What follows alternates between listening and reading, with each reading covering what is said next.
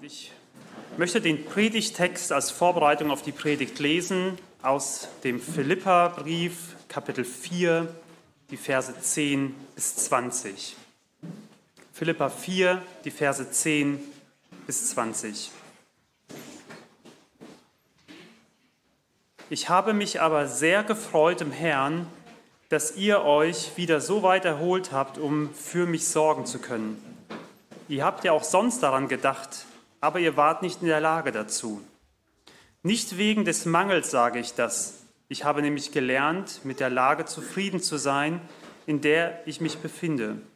Denn ich verstehe mich aufs Armsein, ich verstehe mich auch aufs Reichsein. Ich bin mit allem und jedem vertraut, sowohl satt zu sein als auch zu hungern, sowohl Überfluss zu haben als auch Mangel zu leiden. Ich vermag alles durch den, der mich stark macht, Christus.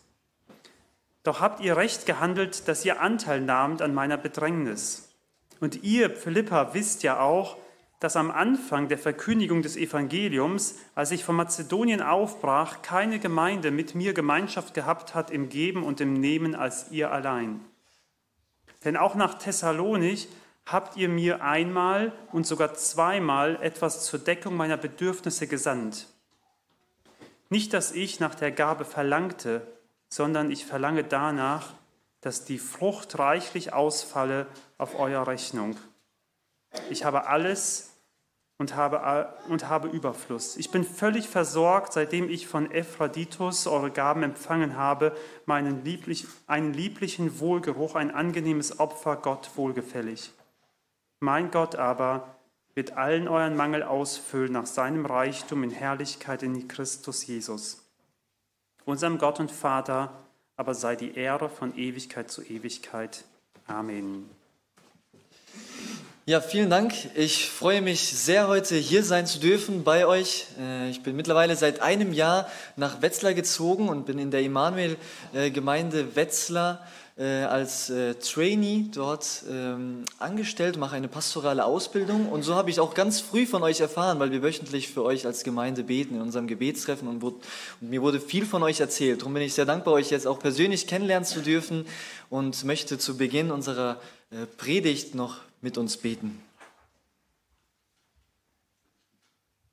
Vater, wir sind heute Morgen zutiefst davon abhängig, dass du zu uns sprichst durch deinen Geist.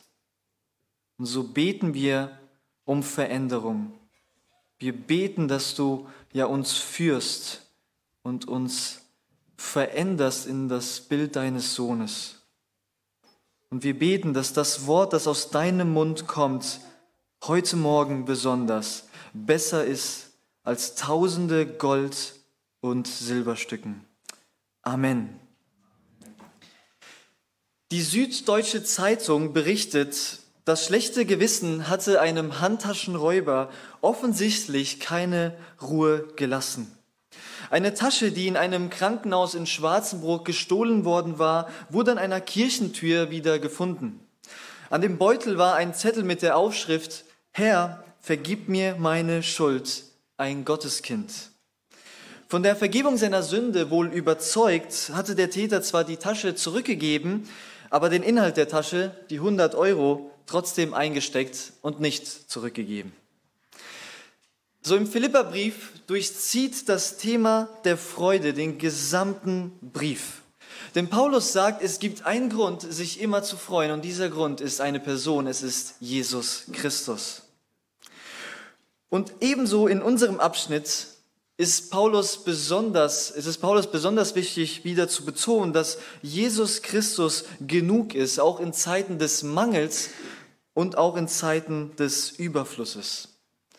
Und um eine Ebene tiefer zu gehen und konkreter zu werden, möchten wir uns heute nur auf eine dieser Zeiten beschränken. Wir möchten heute lediglich uns damit beschäftigen, Zufriedenheit zu lernen inmitten einer Welt des Reichtums, inmitten einer Welt im Überfluss. Denn wenn Paulus von Überfluss oder von Erhöhung oder Sättigung spricht, dann hat er besonders das Geld, das Vermögen vor Augen. Und er spricht deshalb ab Vers 14 bis 19 über das finanzielle Geben.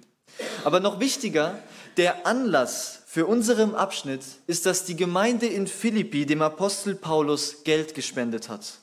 Und Paulus bedankt sich nicht nur für das erhaltene Geld, sondern er nutzt diese Gelegenheit, um etwas über das Verhältnis von Geld und Zufriedenheit beizubringen. Weil er nicht möchte, dass die Philipper in verschiedenen Bereichen ihres Lebens auf Gottes Fürsorge vertrauen, aber die 100 Euro doch noch für sich lieber behalten. So auch wenn es uns vielleicht äh, schwerfällt, über Einkommen, Ausgaben oder über Geld zu sprechen, ist es für Paulus überhaupt kein Tabuthema. Aber nicht nur für Paulus, ebenso für Jesus Christus. Im Durchschnitt sind eins von zehn Versen in den vier Evangelien direkt auf das Thema Geld bezogen. Über, kein, ein, über kaum ein anderes Thema sprach Jesus so viel wie über den richtigen Umgang mit Vermögen. Und heute oder in alttestamentlichen Zeiten oder in die meisten Menschen der Menschheitsgeschichte oder die meisten Menschen heute leiden oder leben im Existenzminimum. Und dabei sind sie davon abhängig, dass sie etwas erben, ohne sie wahrscheinlich sonst als Sklaven enden oder nicht in der Lage sind, für ihre Kinder oder für ihre Eltern zu sorgen. Bei uns im Westen sieht es aber ganz anders aus. Der Generation der Millennials, also 1980 bis späte 1990er, sind äh, oder könnten bis zu 20, also 2030 über 68 Billionen Dollar von früheren Generationen erben. Und laut Newsweek glauben einige Experten, dass dies der größte Vermögenstransfer in der Geschichte der Menschheit sein könnte. Und darum ist es für die meisten gar keine Frage, dass wir in einem Zeitalter des Wohlstandes leben, in welchem Güter im Überfluss zur Verfügung stehen. Und das ist unser erster Punkt heute Morgen, Unzufriedenheit im Geld.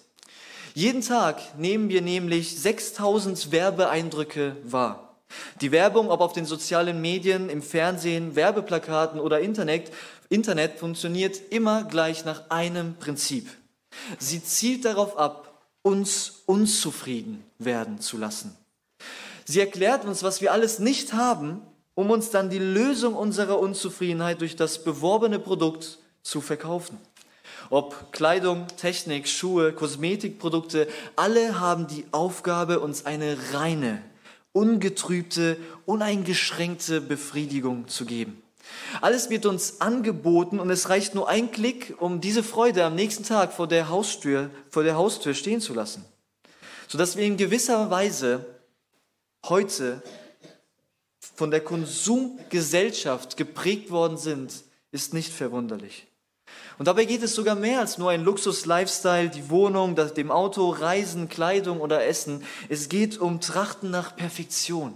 Es geht um unendliches Glück, unendliche Ruhe, unendliche Zufriedenheit, unendliches Leben. Oder wie es Jubel Noah Harari in seinem Weltbestseller Homo Deus beschrieben hat, wir werden nun danach streben, Menschen in Götter zu verwandeln. Und ich erinnere mich ganz gut daran, als ich äh, einen Tag ähm, an einem Abend mit einer größeren Gruppe in meinem Wohnzimmer Fußball geschaut habe. Und an dem Abend plötzlich ich eine Benachrichtigung auf meinem Handy erhalten habe, dass mein Dozent aus meinem Studium seine Bücher verkauft oder zum Verkauf angeboten hat. Ich habe gesehen, die Anzeige war nur zwei Minuten alt, also hatte ich sehr gute Chancen, dass die Bücher eigentlich noch da sind. Und als ich dann gesehen habe, dass er eigentlich zwei Kommentarreihen, die einen Wert von bestimmt 800, 900 Euro hatten, nur für 100 Euro verkauft hat, da habe ich noch nie so schnell auf meinem Handy getippt wie an dem Abend. Genau als ich dabei war, die Nachricht zu formulieren und eigentlich kurz davor, ich war, sie auch abzusenden oder zu versenden, funktioniert plötzlich das Fußballspiel nicht mehr. Mein Fernsehen läuft nicht mehr. Und da ich eine größere Gruppe eingeladen hatte, äh, fragten sie alle äh, mir, äh, mich danach, das, das, das, Fernsehen vielleicht wieder auszuschalten, wieder anzuschalten, versuchen zu schauen, ob, die, ob, das, ob vielleicht Internet nicht funktioniert. Und so habe ich zwei, drei Minuten damit verloren, dass das Fußballspiel wieder läuft. In der Zeit, das waren ungefähr so zwei, drei Minuten eigentlich nur, kurz danach habe ich diese Nachricht verfasst und meinen Dozenten die Nachricht auch geschrieben. Und er antwortet, hey Leo, es tut mir sehr leid, aber einer deiner zwei Kommentare, die du haben wolltest, habe ich leider, leider schon jemand anderem verkauft, der kurz vor dir diese Nachricht geschrieben hat.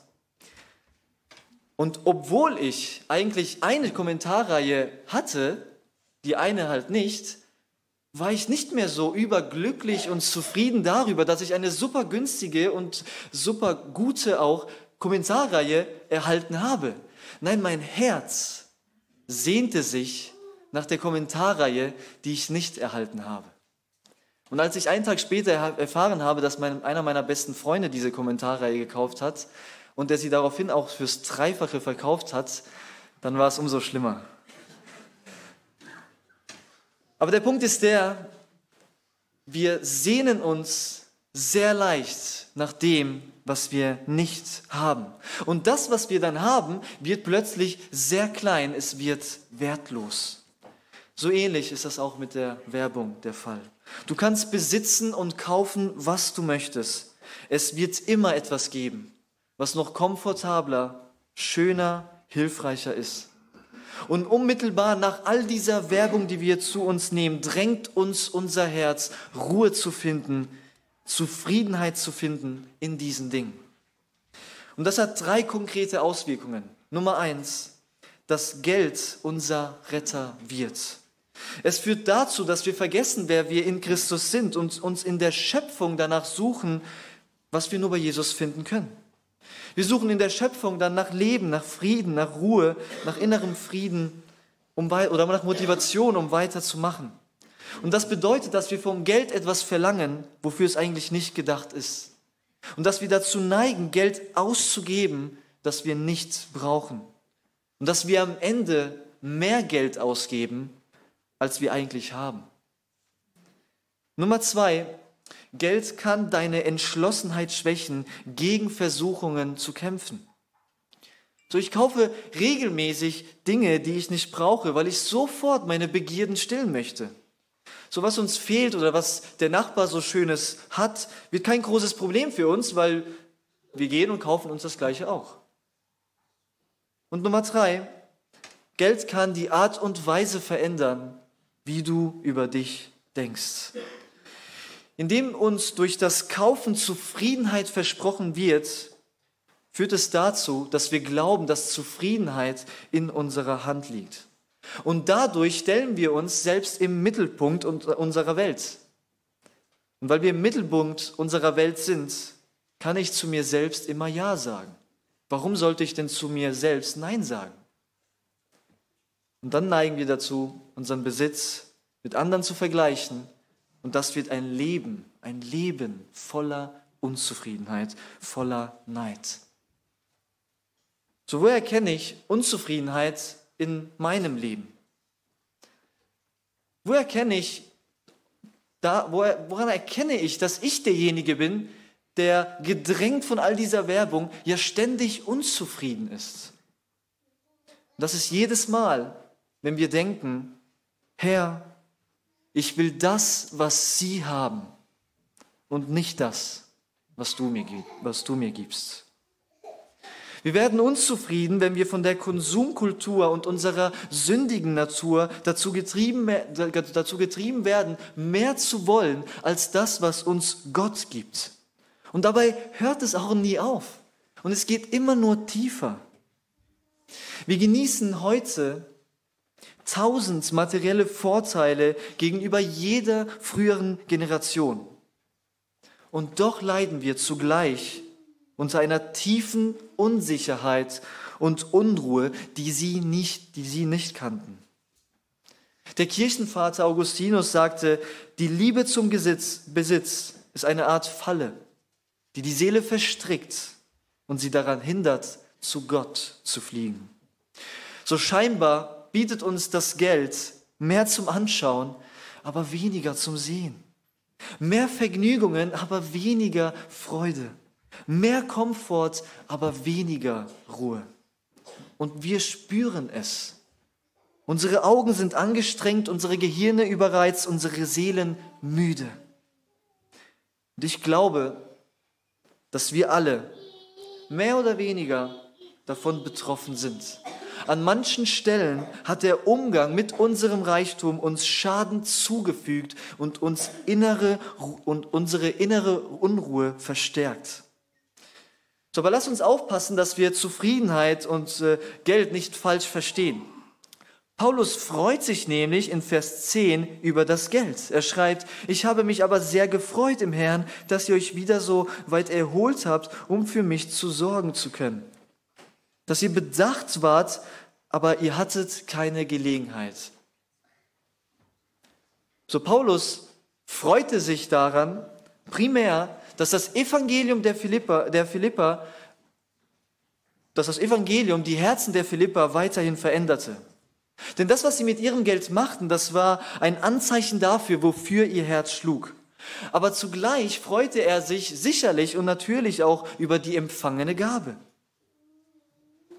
Früher besonders waren nämlich die Gefangene, und Paulus schreibt aus dem Gefängnis hier diesen Brief, von Freunde und Familienangehörige besonders angewiesen, um täglich ihre Bedürfnisse stillen zu können.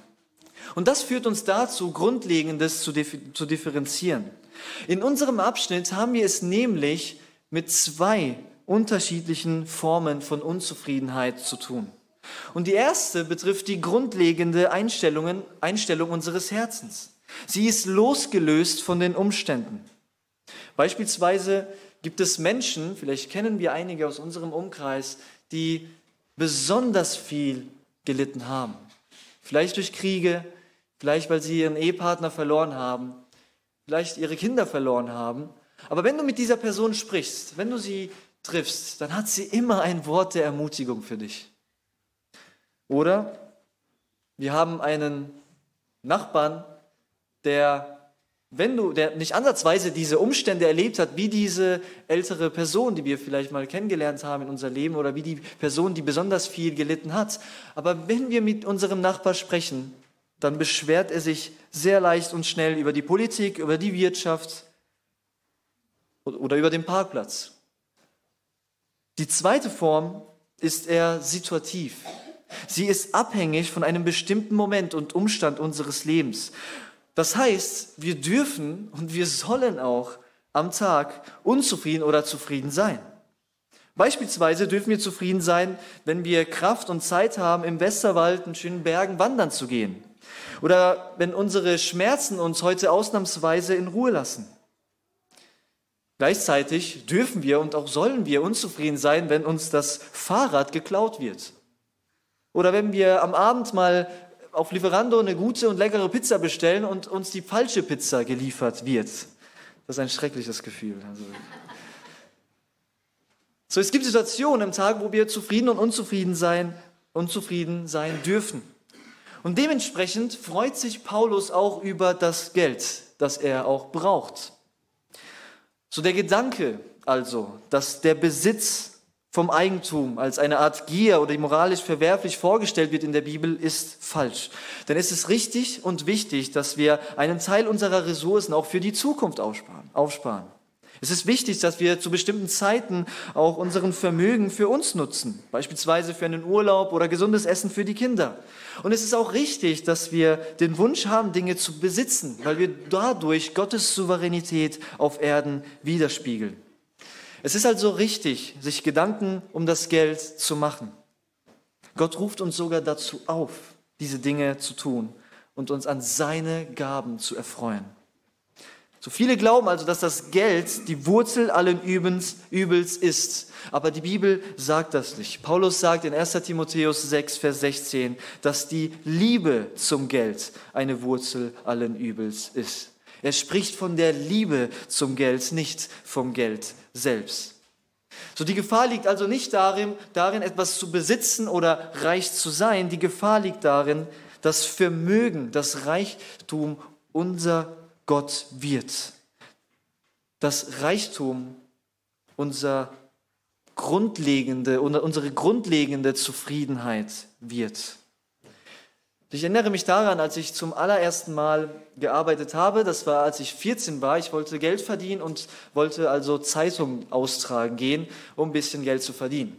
Und ich werde es nie vergessen, nachdem ich einen Monat so gearbeitet habe und das Geld endlich auf meinem Bankkonto war, gab ich das gesamte Geld aus, was ich verdient habe, ich war ganz davon überzeugt, für eine Uhr aus. Als ich diese Uhr, gekauft habe, die auch sehr schön war und hat mich sehr glücklich gemacht, war mir sehr wichtig dann mit 14, äh, ich habe sogar damit geschlafen, äh, so schön sie war, ähm, da habe ich mir die Frage gestellt, dann, wenn ich diese Uhr nicht mehr hätte, wäre ich trotzdem zufrieden? Wenn wir unser Haus nicht mehr hätten oder haben, wären wir trotzdem zufrieden. Wenn unser Urlaub, unser Auto weg ist, sind wir trotzdem zufrieden, grundlegend zufrieden. Das führt uns zu unserem zweiten Punkt, Zufriedenheit in Gott. So das Vermögen kann uns für einen bestimmten Moment zufrieden machen. Aber die grundlegende Zufriedenheit unseres Herzens kann Geld nicht ändern. Denn Zufriedenheit ist kein Geld- oder Besitzproblem. Es ist ein Problem des Herzens. Und es wird daher nicht durch egal wie viel Ausgaben gelöst. Wir lesen nochmal Vers 11 und ab Vers 11. Nicht wegen des Mangels sage ich das, ich habe nämlich gelernt, mit der Lage zufrieden zu sein, in der ich mich befinde. Sowohl erniedrigt zu sein, weiß ich, als auch Überfluss zu haben, weiß ich. In jedes und in alles bin ich eingeweiht, sowohl satt zu sein, als auch zu hungern, sowohl Überfluss zu haben, als auch Mangel zu leiden. Paulus ist, wie wir eben gesehen, gesehen haben, nicht gefühllos gegenüber den Umständen. Denn er freut sich beispielsweise besonders über die Gabe der Philippa und freut sich weniger im Kapitel 2 oder Kapitel 4 über die Uneinigkeit der, Philippa. Aber grundlegend, auch im Gefängnis, ist er ein zufriedener Mensch. So unabhängig von den Umständen ob seine Lebensqualität durch Verfolgung, Fall im Fleisch oder Gefängnis oder durch gute Umstände, durch Gesundheit, Gaben und Freiheit, findet er seine Zufriedenheit nicht in sich selbst, sondern Vers 13, er findet sie in Christus. So es kann sein, dass Gott uns etwas wegnimmt oder uns etwas nicht gibt, weil er uns frei davon machen, machen möchte. Unser Leben sollte nämlich nicht beherrscht werden von dem, was uns fehlt, sondern von dem, was wir bereits haben. Und zwar Jesus Christus.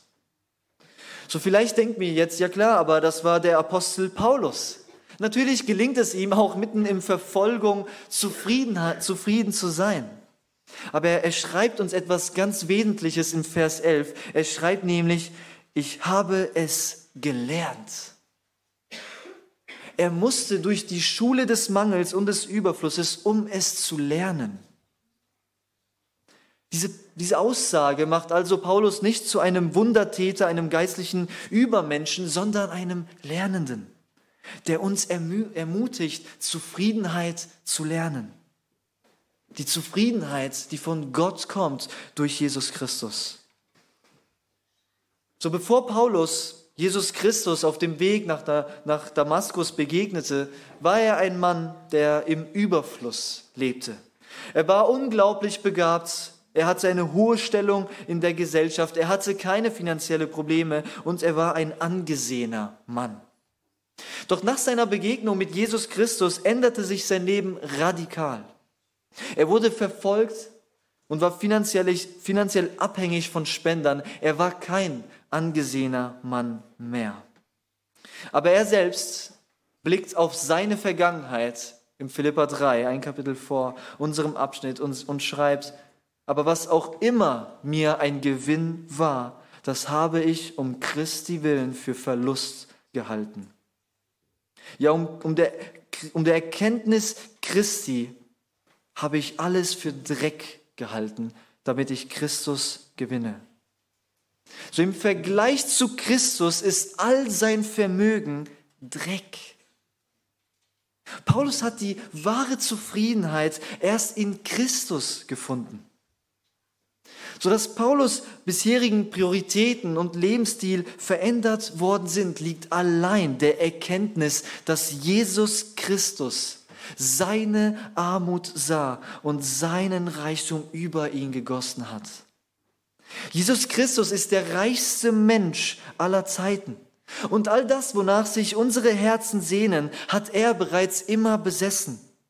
Anstatt sein Reichtum für sich zu behalten, blickte er auf uns, weil er unsere Armut nicht ertragen konnte. Wir können einiges besitzen ohne Christus, aber wir haben Kleider der Ungerechtigkeit. Wir haben Furcht vor dem Tod. Wir, haben, wir leben als Weisen ohne himmlischen Vater. Und genau inmitten unseres Reichtums sieht er mich an und sieht dich an und teilt all sein Reichtum. Und das nicht, indem er es einfach überweist, nein, indem er sein Reichtum aufgab. Er gab seinen Reichtum auf, als er in die Welt kam und nicht, wie es einem König gebührt, aufwuchs, sondern wie ein Flüchtling, der flüchten muss, weil sein Leben in Gefahr ist. Er gab seinen Reichtum auf, als er ohne Gestalt und Pracht und verachtet von den Menschen lebte. Er gab seinen Reichtum auf, als er das lebendige Wasser dürstete.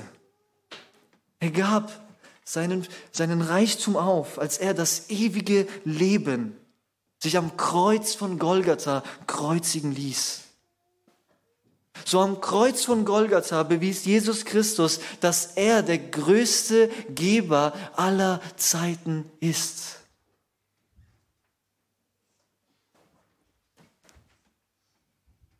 Er goss sein Blut für uns, weil er sich danach sehnte, dich teilhaben zu lassen an all seinem Reichtum. Inmitten all unseren Versuchen, uns einen Status zu schaffen, durch Vermögen, durch Geld, kommt Jesus Christus und schafft dir einen Namen im Buch des Lebens. Inmitten unseres Versuchs, uns durch Reichtum finanzielle Sicherheit zu schaffen, kommt Jesus Christus und schenkt uns eine ewige Sicherheit in seinem Haus, das nicht durch Kriege oder Wirtschaftskrise zerstörbar ist. Inmitten unseres Versuchs, durch Anhäufen von Vermögen Anerkennung zu erhalten, schenkt uns Jesus Christus eine ewige Anerkennung von dem ewigen Gott. Inmitten unseres Versuchs, durch Reichtum, Krankheit oder Leid versuchen zu meiden, schenkt uns Jesus Christus einen himmlischen Vater, der einen guten Plan für unser Leben hat. Das war das Geheimnis der Zufriedenheit inmitten einer Welt des Reichtums von Paulus. Jesus wurde schwach, um uns stark zu machen. Jesus wurde arm, um uns reich zu machen. Darum schreibt er im Vers 13, ich vermag alles durch den, der mich kräftig macht, durch Jesus Christus. So der Punkt ist der, wenn du, wenn ich erkenne, dass das größte Wesen mit der größten Macht, sich mit der größten Liebe um mich kümmert und das mit der größten Weisheit ausgestattet ist, auch der größte Geber ist, dann wird in mir ganz natürlich ein Geist der Zufriedenheit entstehen. So Paulus war frei von dem Gedanken, dass sein Leben sich um sich selbst dreht. Und wir sind frei davon, unsere selbstbezogene Ausgaben oder unser Mangel an Mitgefühl für andere zu rechtfertigen. Wir müssen die schwere Last von Geldschuld und Geldscham nicht mit uns herumtragen. Ebenso dürfen wir aufhören, beweisen zu wollen, wie klug und rechtschaffen wir mit unserem Geld umgehen. Denn nicht mehr Strategien, Taktiken oder Regeln oder Pläne sind unser Retter, sondern Jesus Christus ist unser Retter. Und das führt uns zu unserem letzten Punkt. Zufriedenheit durch Gott im Geben. Die Herausforderung liegt nämlich darin, wie erkennen wir jetzt, ob unsere Zufriedenheit in oder im Geld verankert ist. Timothy Keller war, einer, war die meisten Jahre seines Lebens als Pastor tätig und er bekennt Folgendes. Als Pastor habe ich unendlich viele Gespräche mit Menschen geführt, die mir alle nur erdenklichen Arten von Sünden bekannten. Aber ich kann mich nicht erinnern, dass irgendwann mal jemand zu mir kam und sagte, ich gebe zu viel Geld für mich aus. Meine Habsucht und mein Geiz schaden meiner Familie, meiner Seele und den Menschen, die mit mir zu tun haben. In Vers 10 lesen wir, dass es für den Philippa wahrscheinlich nicht möglich war, Paulus für eine längere Zeit etwas zu geben. So, wir wissen nicht, welche die Gründe waren, warum es bis dato nicht möglich war, aber was wir wissen, was wir hieraus lesen, ist, die Philipper hatten eine Sehnsucht, sie hatten Freude und das über einen längeren Zeitraum dem Apostel Paulus etwas zu geben. Und Paulus freut sich in Vers 17 über die Frucht ihres Glaubens. Es war nicht aber einfach aus dem schlechten Gewissen heraus, ja, weil es sich so als Christen nun mal gehört, etwas zu geben, sondern sie hatten Freude daran teilzuhaben an der Bedrängnis des Paulus. Das war die Frucht ihrer Zufriedenheit in Gott. Darum waren sie frei zu geben. Ihre Gabe war Ausdruck der Verbundenheit, der Einheit mit Paulus durch das Blut von Jesus Christus. Und diese Einheit und diese Sehnsucht daran teilzuhaben an Gottes Reich, das machte diese Gemeinde einzigartig. So wie erkennen wir jetzt Habsucht also in unserem Leben? Wie erkennen wir Habsucht im Umgang in, mit unserem Vermögen? Beziehungsweise wir erkennen Habsucht im Umgang mit unserem Vermögen. Paulus und die Philipper hatten seit Jesus Christus eine neue Motivation, wofür sie leben. Sie lebten für etwas viel Größeres als sich selbst. Sie lebten für Jesus Christus. Das bedeutet, dass ebenso ihr Geld für etwas Größeres als sich selbst eingesetzt werden sollte, nämlich für Jesus Christus.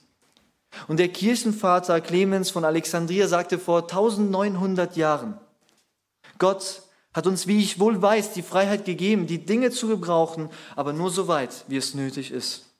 Und er hat bestimmt, dass wir, gemeinsam, dass wir sie gemeinsam gebrauchen sollen. So wie viel weiser ist es, Geld für Menschen auszugeben, als für Juwelen und Gold. Aber am Ende ist nicht derjenige reich, der behält, sondern derjenige, der verschenkt. Und es ist das Verschenken, nicht der Besitz, der den Menschen glücklich macht. So was dabei helfen kann, ganz praktisch, ist es, Bereiche zu priorisieren, wofür wir Geld einsetzen möchten. Diese aus, unsere Ausgaben also einplanen. Was also, was auch hilft, ist, einen Durchblick zu haben über unsere Finanzen. Dann stellt sich nicht die Frage, okay, kann ich jetzt dieses Geld hier geben oder wird es dann am Ende des Monats knapp? Und was sicherlich auch hilft, ist es, sich konkrete Gedanken zu machen für besondere Angelegenheiten, wo besondere Opfer nötig sind im Hinblick auf Einladungen oder diakonische Hilfe ähm, im Alltag. So, wir kennen Unzufriedenheit oder Zufriedenheit in Gott oder im Geld dadurch, wie wir unser Geld ausgeben. Und daher ist es entscheidend und wichtig, zu begreifen, dass jedes Mal, wenn wir unseren Geldbeutel aus, rausholen und uns ein Eis kaufen oder wenn wir uns durch Zalando durchklicken, dass es eine zutiefst geistliche Handlung ist. Denn ob wir nun essen oder trinken, sollen wir alles zur Ehre Gottes tun. Wir sollen unser gesamtes Leben bringen als ein lebendiges und Gott wohlgefälliges Opfer. Darum ist die Einheit auszudrücken als Leib Jesu durch das Teilen der Gaben nicht weniger geistlich als manch andere Dienste, sondern es ist ein wichtiger Faktor unser, für unsere Heiligung. Das Geben ist nicht nur eine schöne Geste aneinander, nein, es ist ein geistlicher und heiliger Dienst, der Gott geleistet wird.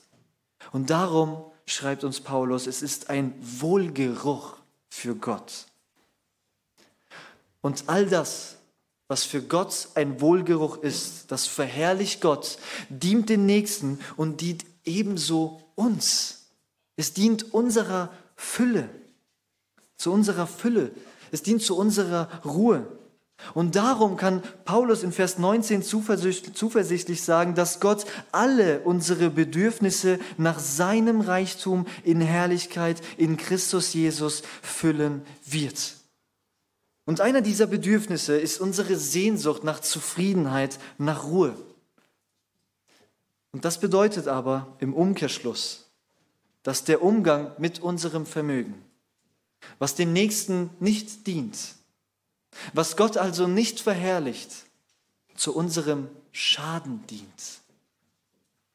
Und einer der größten Folgen, wenn wir Gott nicht verherrlichen, ist die Ruhelosigkeit.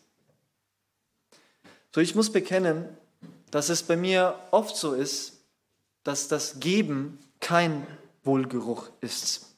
Dass ich öfters nicht glaube, dass das Geben zu meiner inneren Ruhe beitragen kann.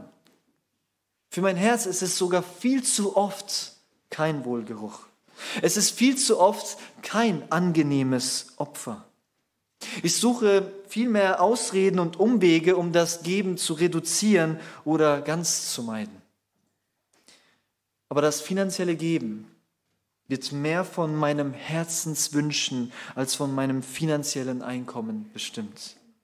Darum ist es unglaublich wichtig, dass wir uns daran erinnern, dass das Geben eine geistliche Handlung ist, die Gott verherrlicht.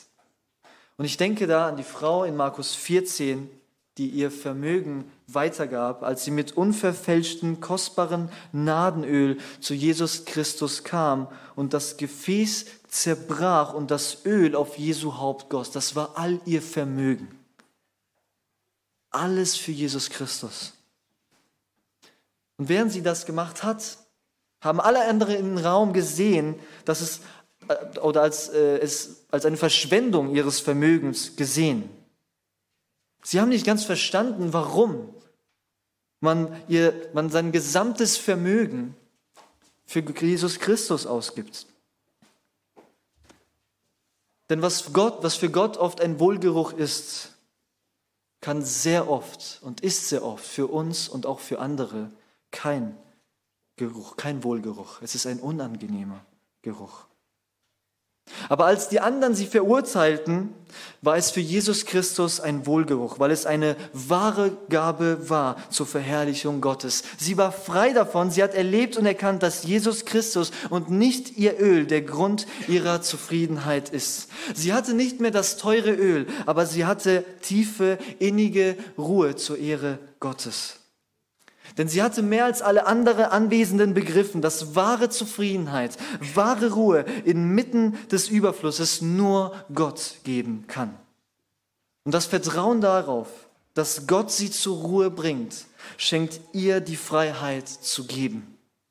Sie war bereit, Gott ihre Kraft, ihre Prioritäten zu opfern, aber nicht nur die Tasche an der Kirchentür war sie bereit zu opfern, sondern ebenso das Geld, die 100 Euro in der Tasche, weil sie wusste, dass er der Besitzer ihres Geldes, ihres Lebens und des gesamten Universums ist. Amen. Ich bete noch zum Schluss mit uns. Ja, Vater, wie kostbar ist die Wahrheit, dass du uns in Jesus Christus reich gemacht hast dass du uns eine Zufriedenheit geschenkt hast, die wir selbst von uns aus nicht erlangen können. Und wie schwierig es ist im Alltag, Zufriedenheit zu finden in dir und uns nicht beherrschen zu lassen von all dem, was uns verkauft wird. Und so beten wir, neige unsere Herzen zu deinen Zeugnissen und nicht zu Habgier. Halte unsere Augen davon ab, nach Nichtigem zu schauen und belebe uns in deinen Wegen. Amen.